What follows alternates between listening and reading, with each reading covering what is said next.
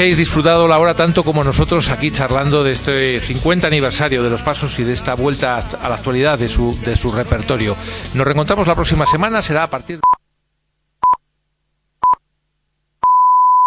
Son las 8, las 7 en Canarias. F Radio, servicios informativos.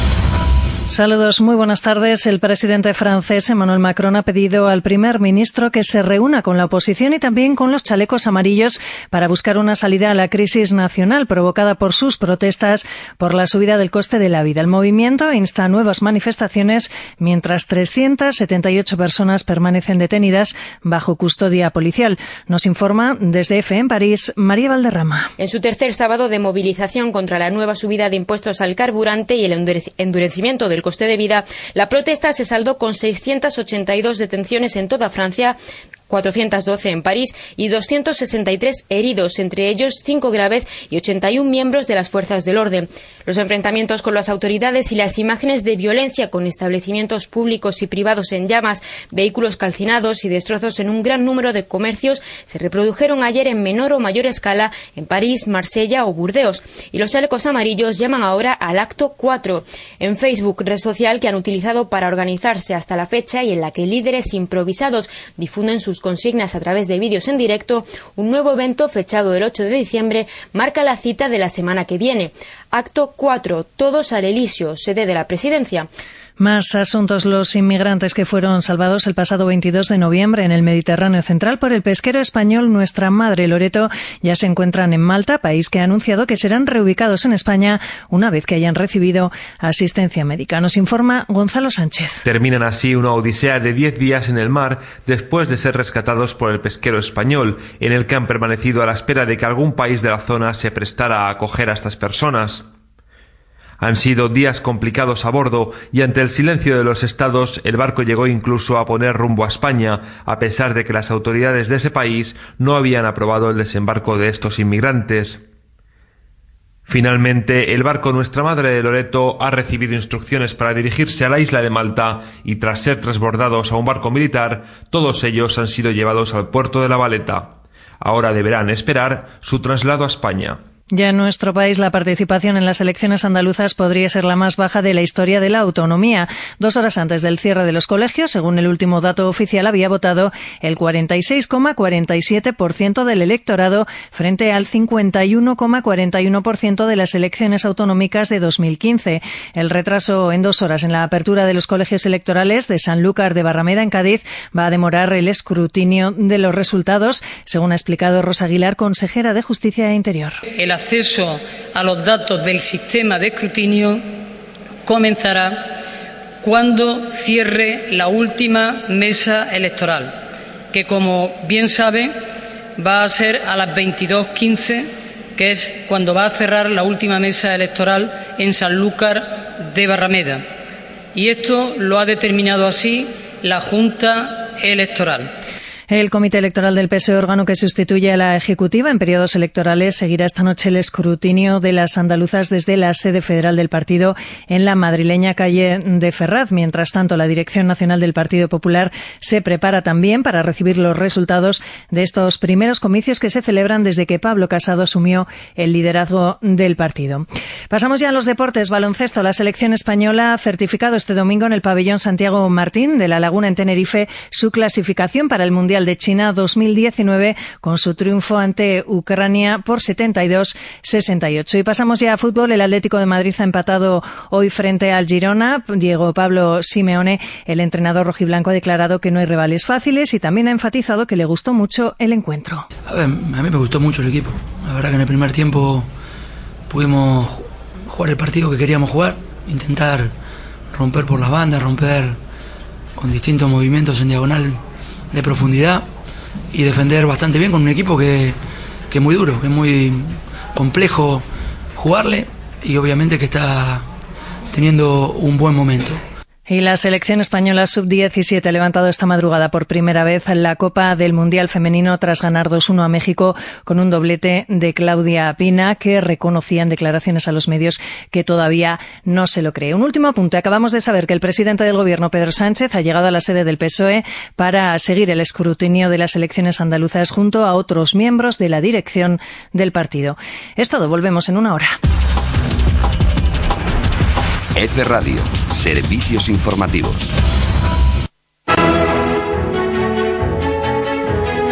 En Gestión a Radio, Literatura y Compañía, Antonio Martínez Asensio. Buenas tardes, bienvenidos una semana más a su programa de libros favorito. Hoy tenemos un programa muy interesante porque primero vamos a hablar con Alfonso Egea de su libro 29 balas y una nota de amor que ha editado al revés en la colección Sin Ficción. Luego hablaremos de una nueva editorial apasionante, Libros del Cultrum, y lo haremos con su editor, Julián Viñuales.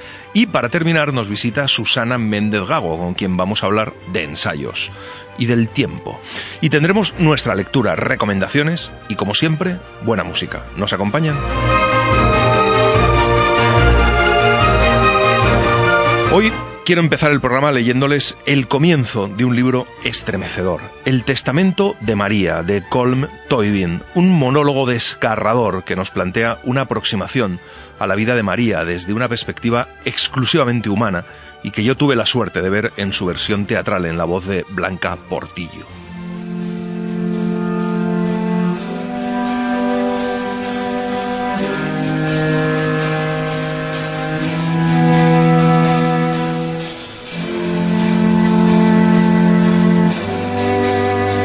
Ahora vienen más a menudo, los dos, y en cada visita se muestran más impacientes conmigo y con el mundo. Hay en ellos avidez y aspereza, una brutalidad que les hierve la sangre y que conozco bien. La huelo, como la huele un animal acosado por cazadores. Pero ahora no me acosan, ya no. Me cuidan, me interrogan delicadamente y me vigilan.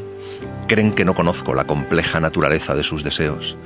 Pero ahora nada se me resiste, salvo el sueño. El sueño se me resiste. Tal vez soy demasiado vieja para dormir.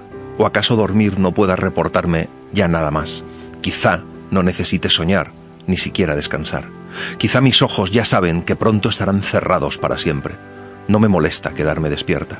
Descenderé por este pasillo al despuntar el alba en cuanto los rayos de luz se filtren en la habitación.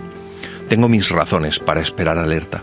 Antes del descanso final llega este largo despertar y me basta con saber que todo acabará. Creen que no entiendo qué es lo que está creciendo con lentitud en este mundo.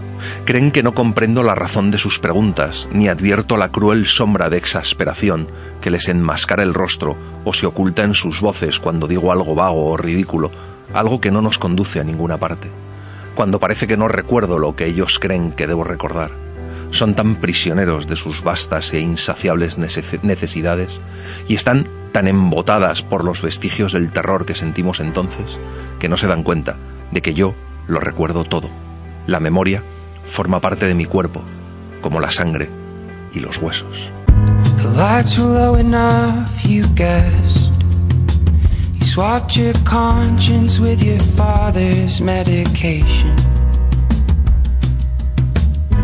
Limped from Rome to Lawrenceville. And on the way, wrote out a self made declaration.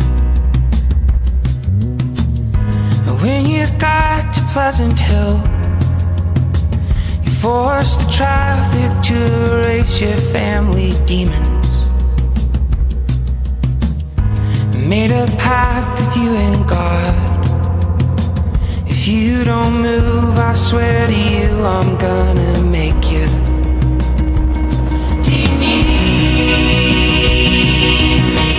Bueno, ya tenemos al teléfono Alfonso Egea. Buenas tardes, Alfonso. ¿Qué tal, Antonio? Buenas tardes. Buenas tardes. Bueno, para quien no lo sepa, periodista, nació en Murcia, ha trabajado desde 1996 en radio, prensa y televisión, especializándose en la información relacionada con tribunales, interior y sucesos. Actualmente trabaja en el programa de Antena 3 Espejo Público y acaba de publicar 29 eh, balas y una nota de amor en la editorial Al Revés, eh, que es el primer número de una colección que se llama Sin Ficción. Y es, eh, es un libro muy, muy peculiar, muy, muy, muy interesante del que vamos a hablar ahora con él, porque efectivamente es una colección que dirige eh, Marta Robles y que se basa precisamente en, en eso, en que no hay ficción, en que son investigaciones periodísticas, ¿no? Es el principal axioma, el espíritu de, de esta colección. Es curioso que cuando Marta me, comunica el, deseo que tiene la editorial de lanzar un sello en el que no haya ni una sola coma atribuible, a la ficción o a la creatividad literaria. Me, pilla en un momento de, trabajo estrictamente periodístico muy centrado en, el, en, el caso del asesinato de Pedro Rodríguez y muy, muy centrado, muy obsesionado en la figura de Rosa Penal. Tengo que, decirlo como lo siento. De, hecho, eh, en estas últimas horas un enorme periodista y un gran amigo como Tony Muñoz de La Vanguardia ha publicado una, una, entrevista como resultado de la visita que le ha hecho a Rosa en, en prisión. Sí. Y yo creo que leer la entrevista que publica La, Vanguardia, combinado con la lectura de 29 balas y, y una nota de amor, te da, te da una pista de, de, qué personaje tan increíble es una mujer que te das te das cuenta de que no es un personaje, es una persona. Ahora vamos a hablar de él porque es espectacular, realmente espectacular. Pero quería un poco, antes ahondar un poco en la estructura de este libro. Eh, tú dices al final, de hecho en el capítulo que se llama El final, creo que solo sé escribir sobre hechos reales. Eh, y, cuentas un poco, eh, bueno, pues que esto lo que es es una recopilación de una investigación muy profunda, pero donde ni siquiera tú eh, em, eh, o sea, no es ni siquiera una novela eh, periodística en ese sentido, porque tú no tratas de, relatar o de hacer un, relato novelesco de lo que va ocurriendo, sino que lo que vas contando es cómo va avanzando la investigación, digamos, ¿no? Es un relato de, de, una investigación muy bien hecha también, por otra parte, dices tú, ¿no? Sin ninguna duda. Creo que, bueno, en primer lugar, el, el, trabajo que realizan los de en esta investigación en concreto y su trabajo investigativo en general es de muy alto nivel tengo que dar un agradecimiento muy, muy, muy especial a personas que van a permanecer siempre en el, anonimato por, por, ser fuentes informativas, pero que, hacen una labor magnífica ayudándome a contar este tipo de historias. Y, me, me, ayuda a tu pregunta a hacer una reflexión que hace tiempo me ronda la cabeza. Y es lo, rápido que hemos olvidado los periodistas el, sentido real de nuestro trabajo y lo bonito que es con lo sencillo que es. Nuestro trabajo es contar cosas, nada más. Exacto.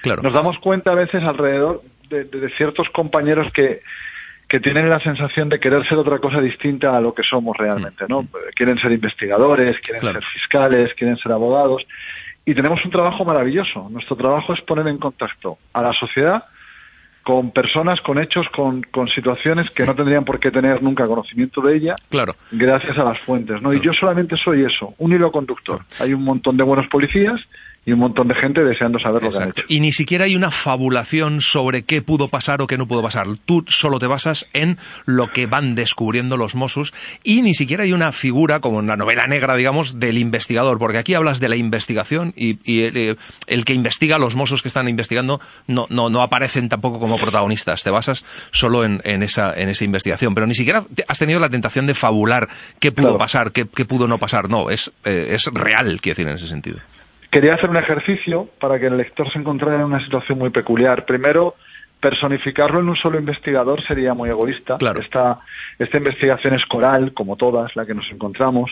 Eh, ten en cuenta que hay investigadores muy de película, a pie de campo, haciendo escuchas telefónicas, pero es que hay otros que están en el despacho escuchando horas de esas escuchas telefónicas.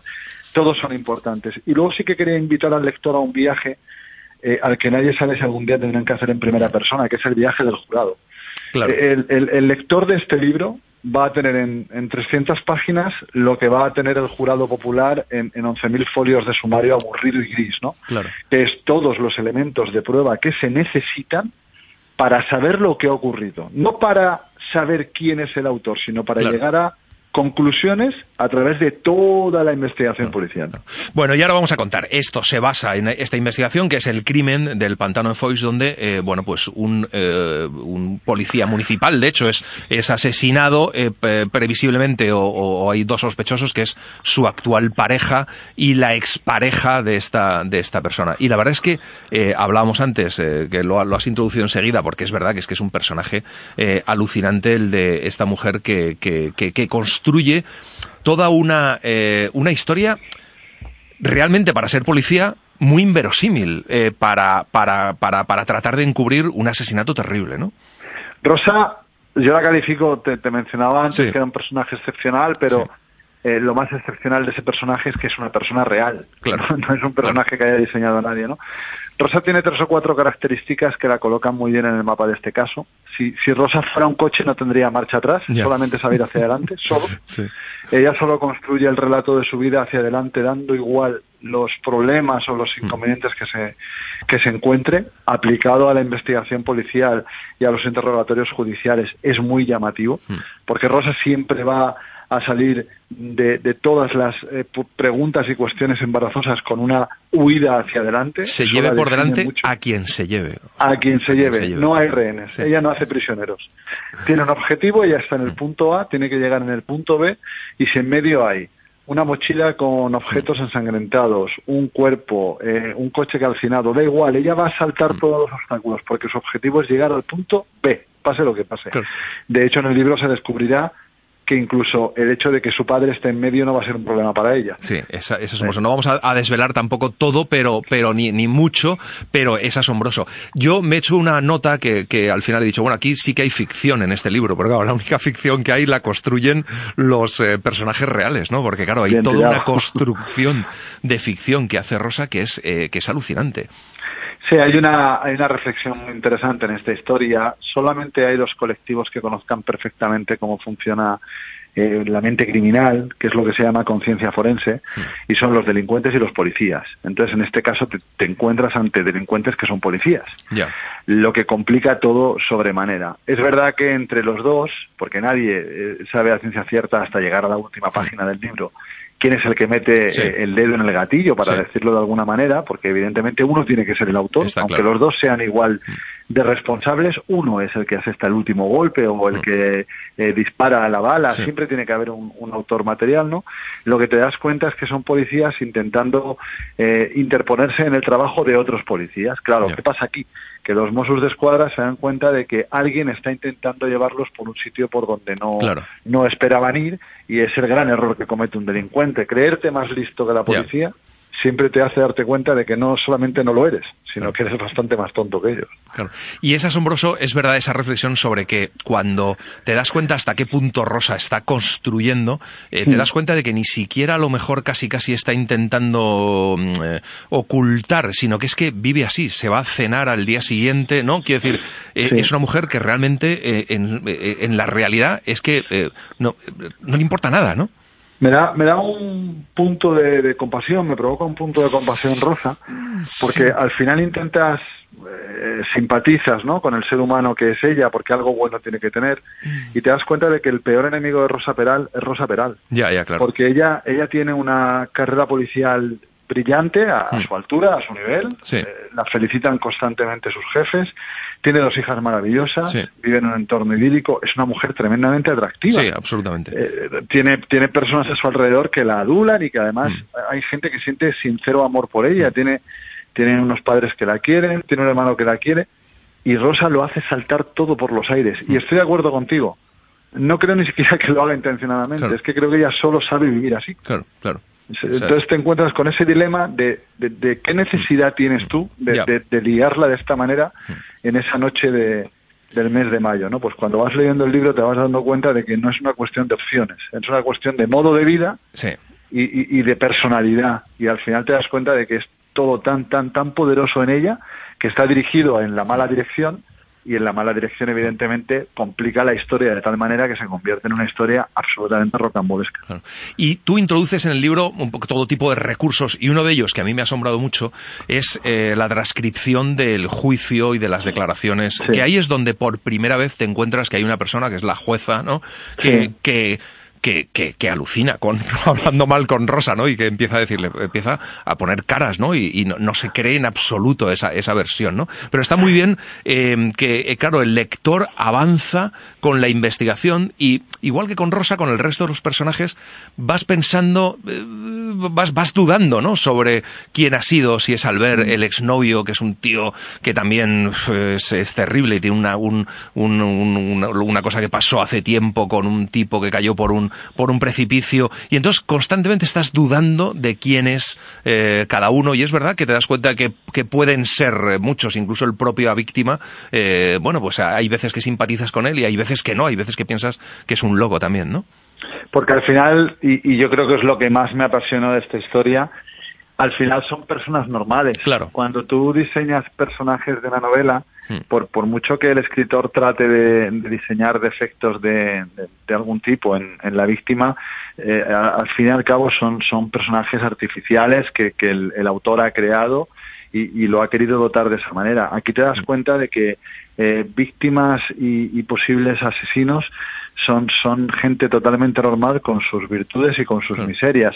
No el hecho de que te maten te convierte en la mejor persona del mundo y no el hecho de que acabes con la vida de una persona te convierte en el peor ser humano del mundo. Puedes ser un asesino teniendo algunas características positivas en tu personalidad y puedes ser perfectamente una víctima teniendo algunas sombras en, en tu vida diaria. Y lo que más me llamó la atención de esta historia es un efecto un poco que nos habrá pasado a todos eh, viendo alguna película de Tarantino. Llega un momento en el minuto 70, 80 que dices, ¿cómo, cómo demonios hemos llegado hasta aquí? ¿no? Ya, eh, sí, exacto. Y, pasa eso en el libro de decir, pero bueno, de verdad, ¿cómo se ha complicado esta historia de esta manera? Sí.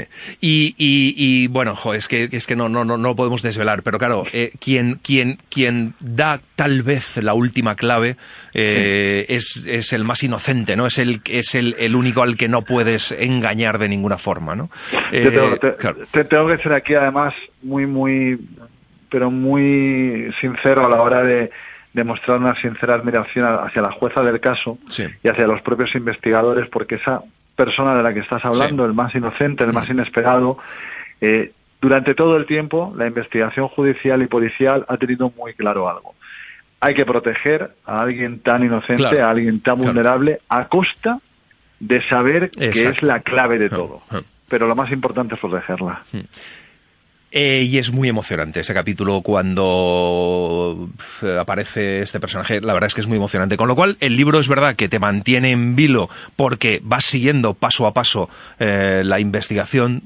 Te sorprende por como, como yo creo que sorprendió a muchas veces en a los investigadores estas personalidades y termina emocionándote. O sea, que, que es un libro que al final sí que es verdad que aunque sea un libro sin ficción, bueno, pues reúne lo que puede tener la lectura de una novela, ¿no? Eso es lo que, eso es lo que eh, a más de un lector le he escuchado decir y, es la sensación, sinceramente, la sensación que yo tenía a la hora de escribir, eh, a la hora de tener entrevistas con los investigadores o a la hora de estar cerca de personas que han estado en el procedimiento, el hecho de no perder nunca la, capacidad de asombro. Nadie sabía durante la investigación cuál era el siguiente capítulo. Nadie lo podía prever.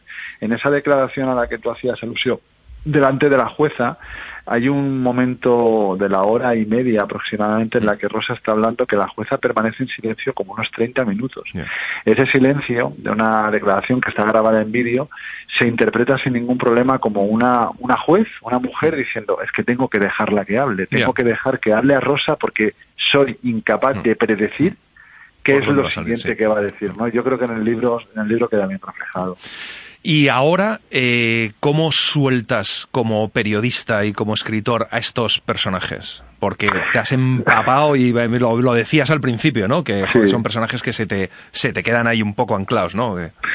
Parte, parte de, de, nuestro oficio y parte del oficio de los periodistas que nos ocupamos de crónica de tribunales, de interior o de sucesos consiste en, en engancharte y en, desintoxicarte de las historias. Es verdad que, he tenido la suerte, o todos los que estamos de alguna manera relacionados con este libro, lectores incluidos, los, primeros por supuesto, tenemos la suerte de que tenemos la resolución a la puerta de la esquina. Este juicio va a celebrarse a principios de 2019 tengo la, asignatura pendiente de ir a, presenciarlo y a cubrirlo como, como mi oficio me, obliga y, y, lo estoy deseando además, ¿no? Y creo que va a ser un, un momento importante porque aquí hay algo que yo creo que todos tenemos que entender.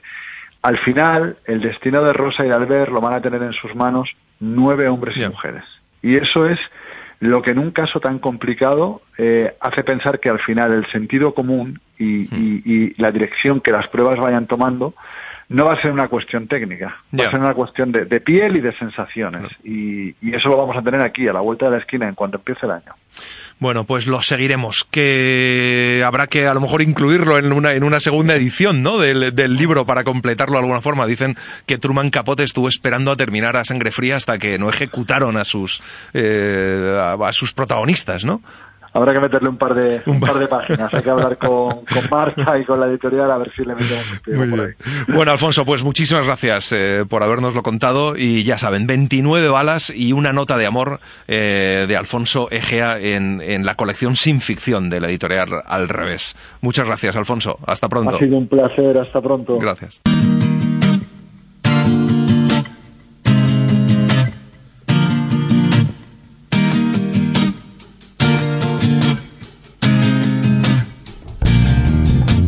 I don't see you through the week. See you through the window.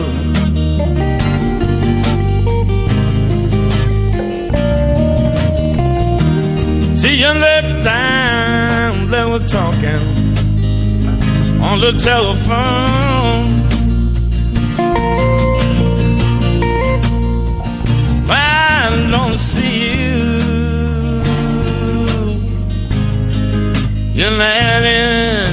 Summer.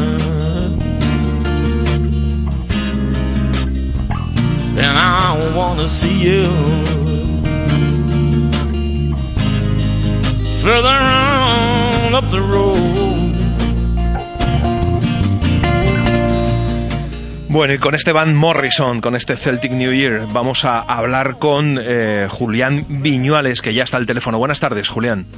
Muy buenas tardes, ¿qué tal estáis? Bueno, pues Julián Viñuales es el editor de una nueva editorial, un proyecto muy potente que se llama Libros del Cultrum.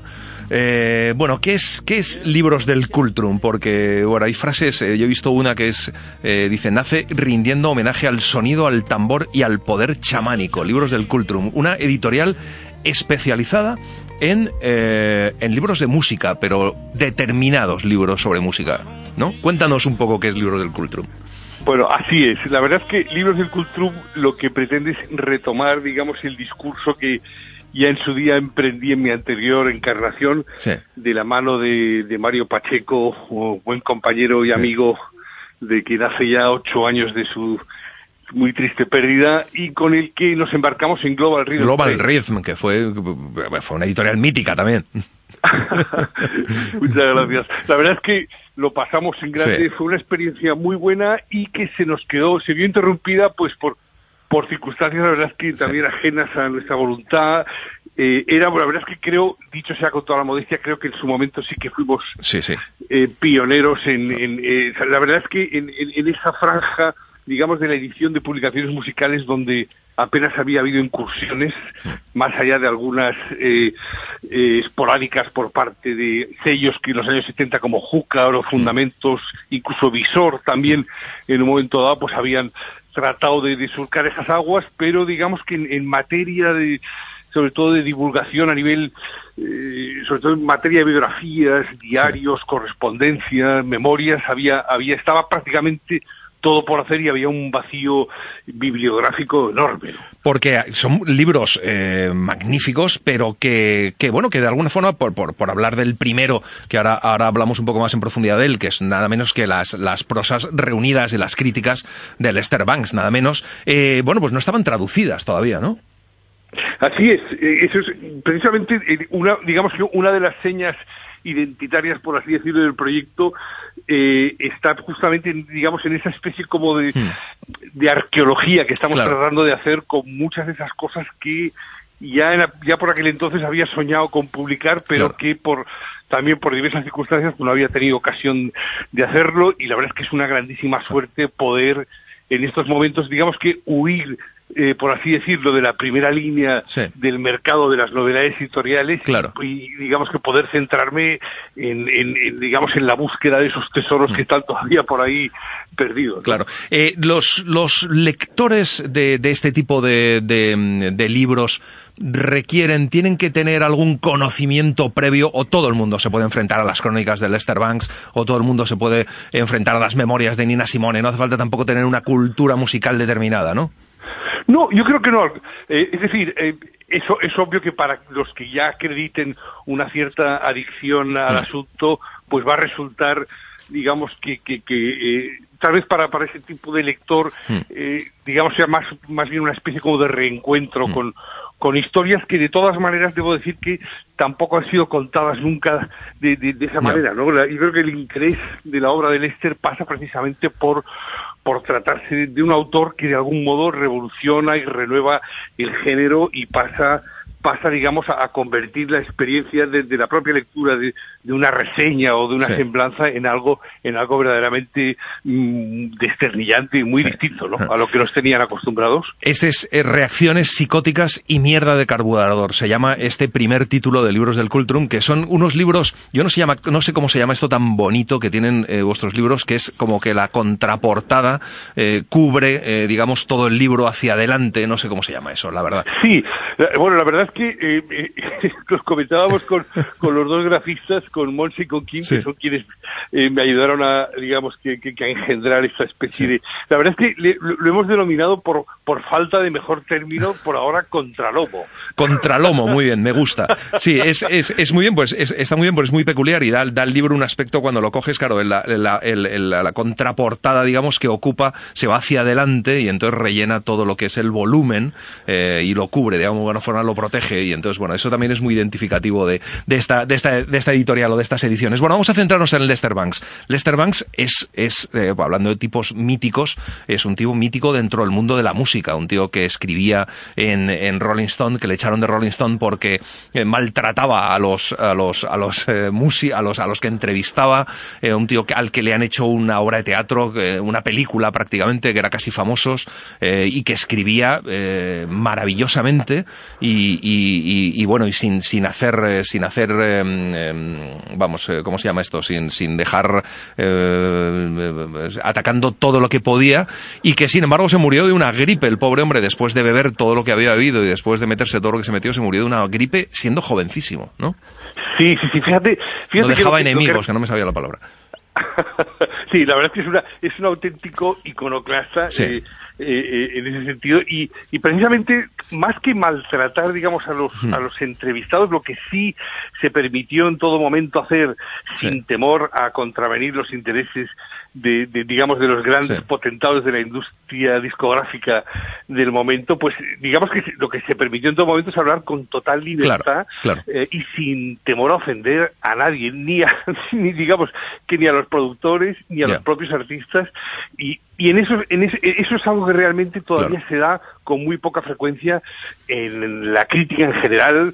Podríamos hablar de incluso hasta en el contexto de la crítica literaria en nuestro país sucede otro tanto también. Sí, sí, es verdad. Y, y en el caso, pues claro, imagínate a principios de los años 70 cuando la industria discográfica se había convertido en una especie de hmm. mastodonte al que nadie se atrevía a chistar ni a decir, vamos, ni a contradecirles en absolutamente nada. tanto es así que el todopoderoso Jan Benner eh, el, el, el, otro director de, eh, de, la revista Rolling Stone y que se ha publicado en fecha reciente también una, una biografía, eh, bueno, como bien decías antes, finalmente prescindió de los servicios del Lester por temor a que este hombre siguiera alargando a su antojo cuando, cuando le vería cara, ¿no? Y luego, además, eh, lo que escribe, quiere decir que la gente que se va a encontrar estas, estas eh, prosas reunidas y estas críticas, quiere decir que no son críticas también al uso, sino que, bueno, hay toda una creación y a escribir unos artículos maravillosos, ¿no? Que van, que van también mucho más allá de la mera crítica, ¿no?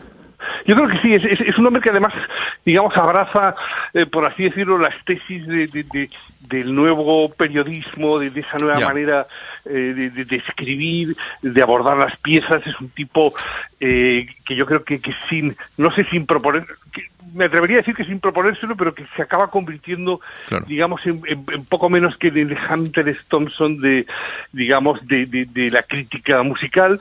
Eh, y es un hombre que además también eh, no, eh, bueno, digamos que a quien se le conocía, digamos, el sueño o esa voluntad por, por, por acabar convirtiéndose en un, en un literato y en, vamos, en escritor de ficción. De hecho, hay muchas piezas eh, cientos y vamos por no decir miles de páginas todavía por eh, clasificar. La verdad es que en esa primera tarea Grail Marcus tuvo acceso a buena parte del material, eh, pero bueno, ya si me permites eh, que, que, que, en fin, que me haga un poco de autobombo, la verdad es que estamos trabajando ya en la segunda entrega de, de, toda esa, sí. eh, digamos, de, todo el legado de Lester Banks, sí efectivamente, que en este caso sí que no, digamos, cayó en manos de, de, John Morthland, ah. Pero, pero es, una segunda, es un segundo volumen en el que se trata, en el que digamos que ya entran en escena muchos de los grandes nombres eh, más conocidos por la mayoría de los lectores, ¿no? La verdad es que aquí sí que pueden, algunos de los grupos que son objeto de, de digamos, de, de esas autopsias, para, para los lectores más jóvenes a lo mejor pueden pueden llegar a sonar un tanto lejanos, en el tiempo, ¿no? Pero pero vamos, yo creo que, con ese segundo volumen de alguna manera se cierra el círculo y pues ahí aparecen eh, Dylan, eh, David Byrne, en fin, todos los grandes nombres de las de las últimas dos o tres décadas del siglo pasado, ¿no? Qué bueno. Era, tenías claro que era el primer libro de tu editorial, ¿no? Un libro que a ti te, que, llevabas eh, persiguiéndolo de alguna forma desde hace tiempo. Cierto, muy cierto. La verdad es que sí, sí por, por, diversas razones. En primer lugar, porque ya traté de publicarlo en tiempos de Global Rhythm y, se, y, por desgracia no pude hacerlo. También de nuevo cuando estuve trabajando en, para Malpaso en estos últimos cinco años y medio y finalmente quiso el destino que, que, vamos que esto se convirtiese ya en realidad. También también te diré que es un, es un libro que nos sirve, yo creo que sobre todo de cara a los lectores de, de, de este tipo de publicaciones musicales es como una especie de guiño que sirve que para de algún modo eh, ubicarnos y situarnos en el mercado, ¿no? Está claro. Pero un libro de casi, bueno, de más de 500 páginas, eh, una portada amarilla, van a reconocerlo perfectamente, además con este eh, contralomo y, una fotografía de, Lester Banks, pero el segundo volumen de la editorial no se queda, no se queda atrás, porque son nada menos que las memorias de Nina Simone. Sí, esa es otra cosa que la verdad es que aún no, no logro explicarme cómo nadie se había abalanzado antes a por esa joya. Sí, asombroso. Porque, sí. porque fíjate que además ha habido apareciendo algunos textos en estos últimos años, también se estrenó hará cosa año y medio un biopic eh, que la verdad es que no contó con, mm. con el apoyo de, de, digamos de los herederos ni de ningún mm. miembro digamos del círculo de confianza de Nina es, es, es, es, es un personaje que ha permanecido digamos que oculto entre las tinieblas durante mucho tiempo que además también es cierto que, en los últimos años de su vida, digamos, estuvo como muy apartada de, absolutamente de todo y tuvo, la verdad es que el desenlace final de, mm. sus últimos días entre nosotros es bastante triste. Pero bueno, precisamente por todo ello, yo creo que la gente se había perdido o digamos no había tenido ocasión, sobre todo en lengua castellana, de, conocer, eh, desde luego, de conocer de primera mano, digamos, el testimonio de la propia autobiografiada y, creo que es muy interesante conocer no solamente eh, digamos, los primeros tientos profesionales de, de, Nina, cómo, cómo todo digamos, cómo, de la frustración por no haber podido convertirse en la primera eh, concertista de música clásica negra, de repente, casi sin quererlo, se encuentra con una carrera y un porvenir por delante del que reniega absolutamente, pero que la acaba catapultando hacia la fama, y luego pues también hay cosas curiosísimas como por su propio compromiso con la causa eh, por la defensa de los derechos eh, del, movimiento de los derechos civiles, que es algo muy interesante también, ¿no? Absolutamente. Y escrito como también conversaciones tienen ese tono, estas memorias también un poco de confidencia, porque están como escritas de la mano de Stephen Cleary, ¿no? Que es un poco su confidente y el que le ayuda a escribir estas memorias, ¿no? Sí, yo creo que sí que hay, yo creo que es algo que, resulta enseguida evidente, eh, digamos que la oralidad del texto en ese sentido, yo creo que no, no pretenden en, ningún momento ocultarnos que digamos, es, el, texto viene a ser pues el, producto de, esas conversaciones que mantuvo con este cineasta, con quien por cierto, no ha habido manera de contactar, pese a que nos hubiera encantado compartirle nuestra nuestro gozo y nuestra alegría por finalmente poder sacar esto adelante. Pero bueno, el caso es que, perdón, y volviendo al libro, la verdad es que sí que, que digamos, son, unas memorias al uso en estructurada, siguiendo un discurso muy lineal, no, no, sin, sin, sin, pretender ni mucho menos hacer ningún tipo de malabarismos eh, de ningún tipo. Eh, es un texto, de una, como digo, de una lectura muy fácil y agradable y creo que sirve sobre todo para eh, devolvernos un poco, para contextualizar, digamos, los, los orígenes de, de esta grandísima artista y también para conocer pues un poco como digamos que a nivel de documento de época para conocer lo que se estaba cociendo en aquellos momentos en, en, una etapa tan dura de la historia de la América contemporánea. Interesantísimo. Víctima de mi hechizo, Memorias de Nina Simone, que es el segundo volumen de libros del Cultrum. Y el tercero van a ser eh, eh, una autobiografía de Donald Fagen. Sí, sí, sí, ah. sí, que lleva por título eh, Hipsters Eminentes. Eminentes, muy bien. ¿Y ese, ¿Y ese saldrá cuándo? Ese sale en enero, ah, la última semana de enero. Muy bien. Y ese tiene ese sí que, a diferencia de, digamos, de las memorias de Nina, eh, es, es, un caso curiosísimo, porque Donald Fagen, así como eh, Walter Becker, quien nos dejó hace, hace, creo recordar que cosa de un año y medio, Walter era fue el cofundador de la mítica banda Steely Dan, eh, que les catapultó a ambos a la fama, pues decía que, que en, el, en el caso de las memorias de Fagen nos encontramos con digamos, un tipo que eh, detesta hablar de sí mismo, sobre sí mismo, y que eh, no se le ocurre mejor manera de hacerlo que, ah, digamos, invitándonos a, recorrer una especie como de, de, de, oceanografía de su propio paladar, por así decirlo. ¿no? Es como una autobiografía de, del gusto. Y lo que hace, y lo que hace el, el, tipo es eh, construir, digamos, digamos, esa especie como de, de viaje o de regreso a su más tierna adolescencia a través de sus gustos musicales y de los tipos a los que va conociendo en aquellas décadas maravillosas, en los años que pasa en Nueva York, yendo al Village Vanguard, a Blue Note, a todos los clubs míticos de, digamos, de aquellos años y viendo a Miles, a Bill Evans, absolutamente a todo el mundo. Y bueno, y digamos que sirve, sin, sin, sin que se permita el tipo, digamos, que hablar demasiado sobre sí mismo, sí que puedes al menos hacerte una idea del tipo de vida que llevaba a partir de esas, digamos, de la narración de esas vivencias. Y luego tiene una segunda parte muy, muy curiosa donde ahí sí que puedes llegar a, digamos, eh, digamos que a tener una noción de cómo es el personaje en realidad. Y, viene a ser como una especie de diario de gira, eh, de una gira de, de Qué bueno. quiero recordar que del año 2012, si, si no ando equivocado, eh, donde el hombre la verdad es que hace, se dedica pues a revisar un poco pues las, las miserias y mm. digamos las servidumbres a las que se ve sometido un artista ya supuestamente consagrado, como él, pero teniendo que batirse el cobre todavía en los escenarios de Media América y más allá incluso del hartazgo, ¿no? O sea que lo cuenta así como un tono bastante curioso y divertido. Bueno, pues ese será en, en enero. Eh, te deseo toda la suerte del mundo en este, en este proyecto y a ustedes les recomiendo que busquen estos libros eh, de libros del Cultrum, que busquen en el lomo esa K, ese color amarillo en el primero, azulón en el Nina Simone y recuerden reacciones psicóticas y mierda de carburador de Lester Banks y víctima de mi hechizo, las memorias de Nina Simone, porque les van a encantar. Julián, muchísimas gracias y muchas suerte. Muchísimas gracias. Nos vamos a volver a encontrar por aquí para contar eh, las nuevas publicaciones. Estupendo. Gracias, Julián. Hasta pronto.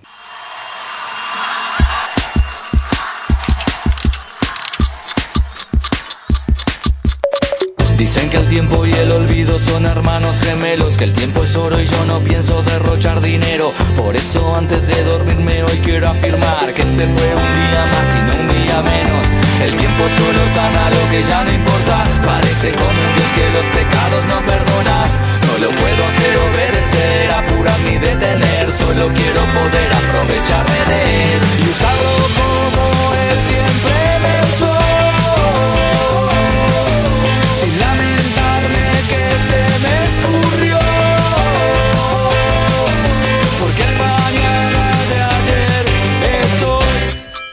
Bueno, y ya está con nosotros Susana Méndez Gago, con quien vamos a hablar de ensayos.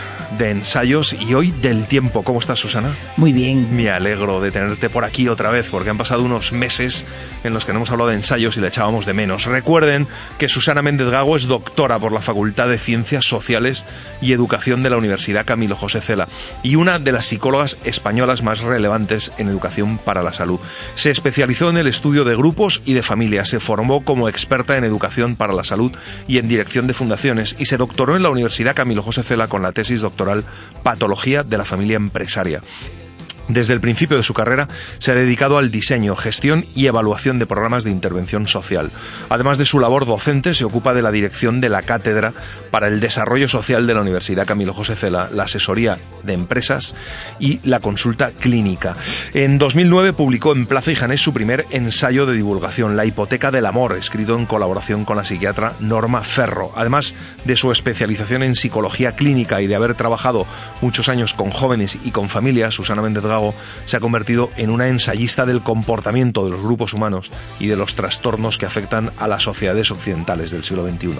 Prueba de ello son sus dos últimas obras, La bondad de los malos sentimientos, que ha editado Ediciones B, y El complejo de espermatozoide, una delicia, una metáfora de la mediocridad humana. Bueno, y hoy vamos a hablar, y, por eso hemos puesto esta canción de Cuarteto de Nos, cómo pasa el tiempo, vamos a hablar del tiempo y vamos a escuchar canciones de fondo de mucha gente que ha reflexionado sobre el tiempo, ¿no? Vamos a escuchar luego a Palo Milanés, a Jarabe de Palo, eh, pero, pero bueno, cuéntanos un poco ¿Qué es lo que nos traéis? Bueno, pues os traigo un ensayo maravilloso de un escritor, de un físico teórico y además de un filósofo de la ciencia, ¿no? Carlo Rovelli. Carlo, Rovelli, eh, bueno, pues eh, es uno de los fundadores de la llamada gravedad cuántica de los bucles. Eso suena, ¿verdad? Muy difícil, ¿no? Del Instituto Universitario de Francia y de la Academia, es miembro de la Academia Internacional de Filosofía de la Ciencia. Es responsable del equipo de gravedad cuántica del Centro de Física Teórica de la Universidad de Aix-Marseille, ¿no? Madre mía, el tiempo yo creo que es de las cosas más eh, complejas, ¿no? De entender, ¿no? Eh, para mí. Eh, hay un, aparte del texto que, que, que dice, ¿qué es el tiempo? ¿Hasta qué punto lo entendemos? ¿Existimos en el tiempo o el tiempo existe en nosotros? Es impresionante, porque fíjate, los psicólogos clínicos, una de las cosas que comprobamos fundamentalmente es que el tiempo psicológico no tiene que ver con el tiempo real, ¿no? El tiempo de una experiencia traumática puede que haya sido hace 15 años, pero nosotros no hemos salido de ese tiempo hmm. en, lo, en, el, en el que ocurrió algo, ¿no? Pero cuando te metes con un autor de estas características, que escribe de una manera tan poética, hmm. que entrelaza la filosofía y la física de una manera tan amorosa, ¿no? Resulta que vas comprendiendo que el tiempo es algo mucho más allá que se escapa de nosotros, ¿no? Tú no sabías, por ejemplo, que el tiempo va más rápido en la montaña que en, el llano. Mm. ¿Sí? Sí. Es, eh, eh, claro, si tuviésemos un reloj que pudiera cronometrar exactamente por unos miles de euros, ¿no? Veríamos esa diferencia, ¿no? Envejeceríamos más rápido. Los dos libros, básicamente, de Carlos Rovelli, eh, en los que te, has, que te has leído y que, hablan del tiempo son El orden del tiempo y otro libro que es Siete breves lecciones de física y que han editado, que ambos han sido editados por Anagrama, ¿no? Y son dos delicias, dos libros finitos, pero sin embargo muy claros ¿no? Muy clarividentes, ¿no? Son muy clarividentes porque... Mm, primero, para, para las personas profanas a la, a, la, física te permite una aproximación eh, sencilla. Y entonces puedes comprender aspectos de la física cuántica eh, de una manera eh, muy, muy, muy, muy clara, pero sobre todo además muy certera, ¿no? Porque mm. ahora que vivimos una corriente donde, eh, bueno, pues eh, digamos que poblacionalmente hay un sector interesado por la física mm. cuántica, es una física cuántica que realmente eh, está muy tergiversada. Y de hecho arranca dándonos un poco la visión de otros autores, ¿no? De, arrancando un poco de qué han dicho otros autores a lo largo de la historia sobre el tiempo, ¿no? Sí, Aristóteles, Carnot, Newton, Einstein, Planck.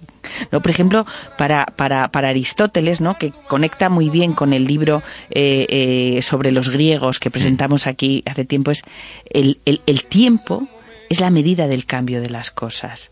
Es decir, porque cambian las cosas aparece el tiempo. ¿No? Aparece el concepto de tiempo. Sin embargo, para, para, para, para Newton, ¿no?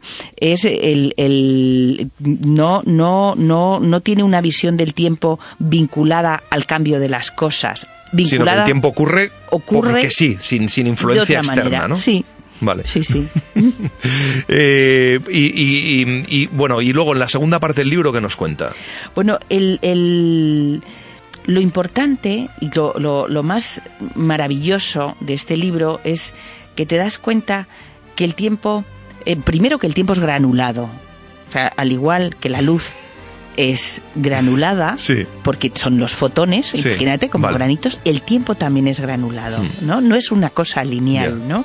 Una de las cosas que aprendes es que eh, realmente la vida es una suce- sucesión de eventos y el tiempo es una sucesión de eventos. ¿No? Entonces, no es, no, no se puede, no se cronometra, es porque hay un movimiento. Además, fíjate qué curioso, y que este libro te lo enseña, el tiempo ocurre y sucede a partir del calor. A ver, ponme. pues, Te pongo sigue, ejemplos, sí. ¿no? Es decir, cuando un, un, un objeto es inerte, ¿no? Y, mm, y de repente metes calor, todos sus átomos, ¿no? Eh, se, empiezan a mover, se empiezan a mover y ese objeto se transforma y esa transformación ocurre en un espacio de tiempo que es a lo que llamamos tiempo. Es la transformación es el tiempo. Claro, vale, sí, ahí lo, he, ahí lo he pillado. Efectivamente, el tiempo como ente de razón, ¿no? Porque al final, claro, tenemos que definir qué es el tiempo. Claro, el tiempo no es un segundero avanzando, sino, claro, el tiempo es transformación, ¿no? Es transformación. Y, y, sobre todo, nosotros en- tenemos una idea eh, eh, muy distinta, es decir, tenemos una mirada muy etnocéntrica sobre el tiempo, ¿no? Nosotros lo vinculamos Claro, al reloj, pero no, no, nada, no se mide igual o no se conceptualiza igual el tiempo en el mundo macroscópico que en el mundo microscópico, ¿no? Y eso también hace que realmente el tiempo sea una invención. Hmm. Entonces, es en el- y, y todo esto que parece tan difícil contado de una manera súper poética, ¿no? Y tú vas diciendo, si la física se me daba fatal Ya. en la escuela, ¿no? Y sin Es embargo lo estoy comprendiendo. Sí, es ¿no? verdad.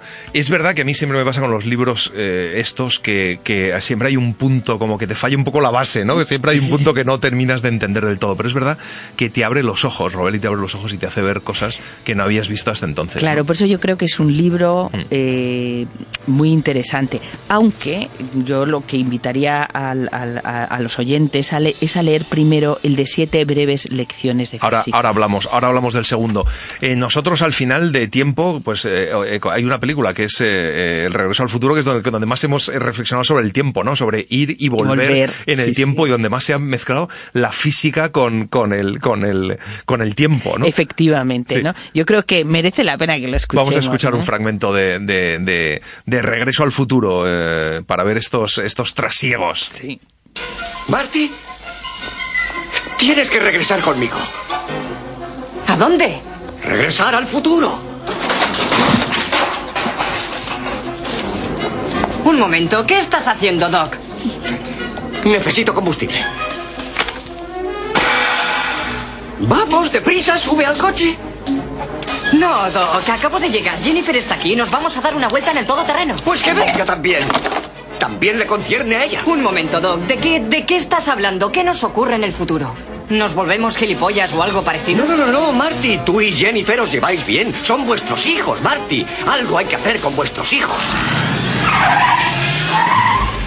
Eh, ¿Tú crees que eh, llegará el momento? Porque claro, el tiempo, esa es otra de las teorías, se podrá plegar. Si se pliega, si tiene, si es granulado también, eh, claro, podrías, eh, en teoría, eh, vol- volver atrás o, o- o hacer estos viajes a través del tiempo ¿no? y el espacio. Eso al final La física dijo es lo que, que está que- que explicando, lo ¿no? explicó, pero no lo demostró. Claro, esa es al final la Es- teoría de la relatividad. lo, ¿no? lo que te impresiona cuando te metes en la física cuántica es cómo el tiempo es un campo. ¿No? Como el campo magnético, ¿no? Donde el tiempo también se dobla, ¿no? Entonces y tiene forma, y tiene, una forma, determinada. Sí, sí, sí, sí, Apasionante. Bueno, entonces, ¿te ha gustado el libro? ¿Qué puntuación le das? Me ha, gustado mucho, yo le doy un 10. Ya sabes que en este sentido siempre puntúo los que me gustan de una manera Y además es un libro que, aunque sea de física, y aunque hable del tiempo, es un libro accesible, absolutamente. Es un libro accesible. Requiere, eh, eh, requiere no tener miedo para adentrarse a él. Me parece bien, me parece buena definición. Bueno, y el, siguiente libro em, eh, de, de, Robelli eh, son siete breves lecciones sobre el tiempo, ¿no? es un poco más un repaso sobre las, eh, las, las, teorías más importantes de, de, la física, ¿no? Del siglo XX. Con lo cual, sí que para los de letras es una buena forma, es un ayornamiento, ¿no? De, de una buena forma de decir, bueno, algo sé de física o algo que me suene un poco más alguna de esas teorías. A mí me parece que es un libro impresionante para regalar.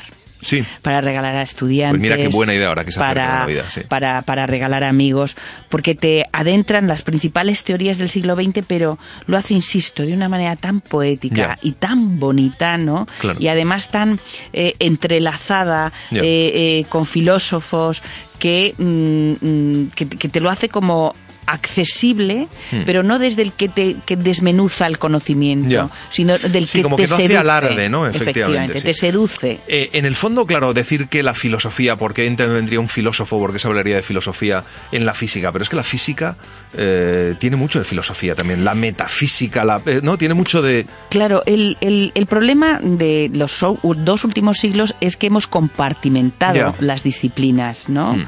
Y al compartimentarlas hemos, hemos hecho espacios estancos cuando en realidad están originalmente entrelazadas, ¿no? ¿Qué sería la, mm, mm, o sea, la física? ¿Qué ha pasado? En el momento que hemos separado las matemáticas, la física de las humanidades, hmm. la gente empieza a suspender las matemáticas. Sí, es verdad. Sin embargo, cuando están hmm. eh, eh, imbrincadas, imbrincadas realmente lo que se consigue mm. es esa comprensión, ¿no? Es igual que separar la sociología del arte y de la antropología. O sea, es otro, otro, otro tremendo error para luego eh, eh, desarrollar personas con miedo a este tipo de lecturas. Claro. Bueno, y entonces, ¿de qué, cuáles son las principales teorías estas que pues, nos pues desvela? habla de la teoría de la relatividad de Einstein y la cuenta tan bien que merece la pena. De la física cuántica, eh, de las partículas elementales, de la gravedad cuántica, que es su tema principal sobre el que él investiga de una manera muy constante, de la probabilidad y el calor en los agujeros negros, ¿no? Algo que siempre los imaginamos en la ciencia ficción como un, agujero que te chupa y apareces en otro tiempo-espacio, ¿no?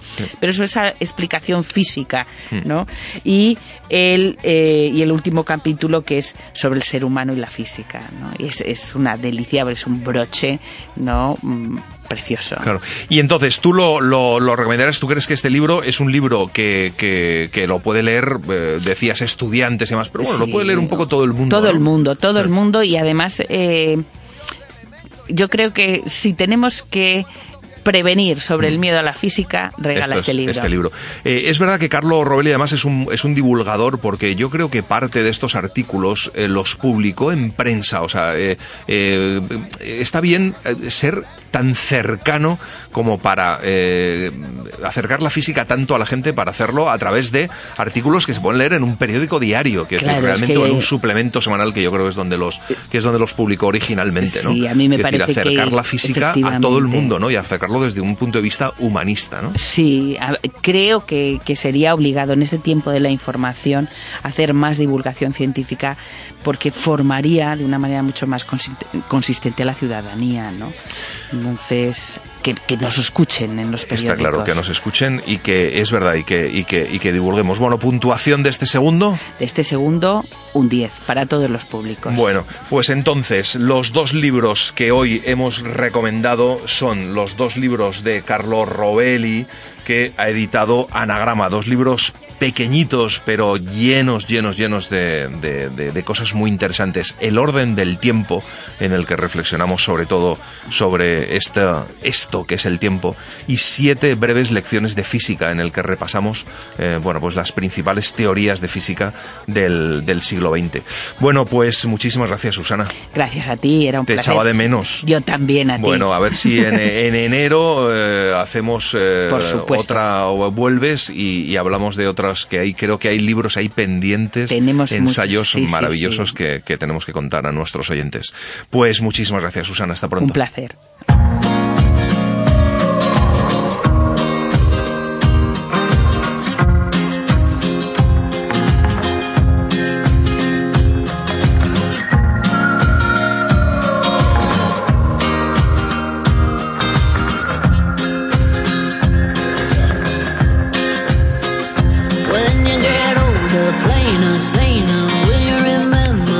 Nosotros hemos llegado al final de literatura y compañía. La semana que viene más. Ya saben que tenemos un correo electrónico y que nos gusta que nos escriban y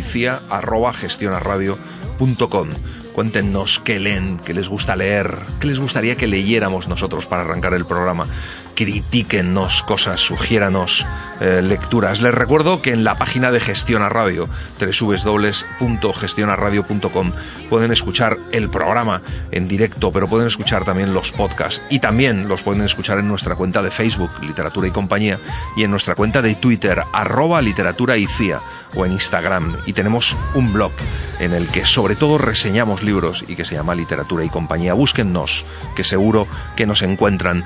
Nos volvemos a encontrar aquí en Gestiona Radio el domingo a las 8 de la tarde. Gracias, Adrián Garófolo, que ha estado a los mandos. Gracias a todos ustedes por estar ahí. Gracias por leer. Hasta la semana que viene.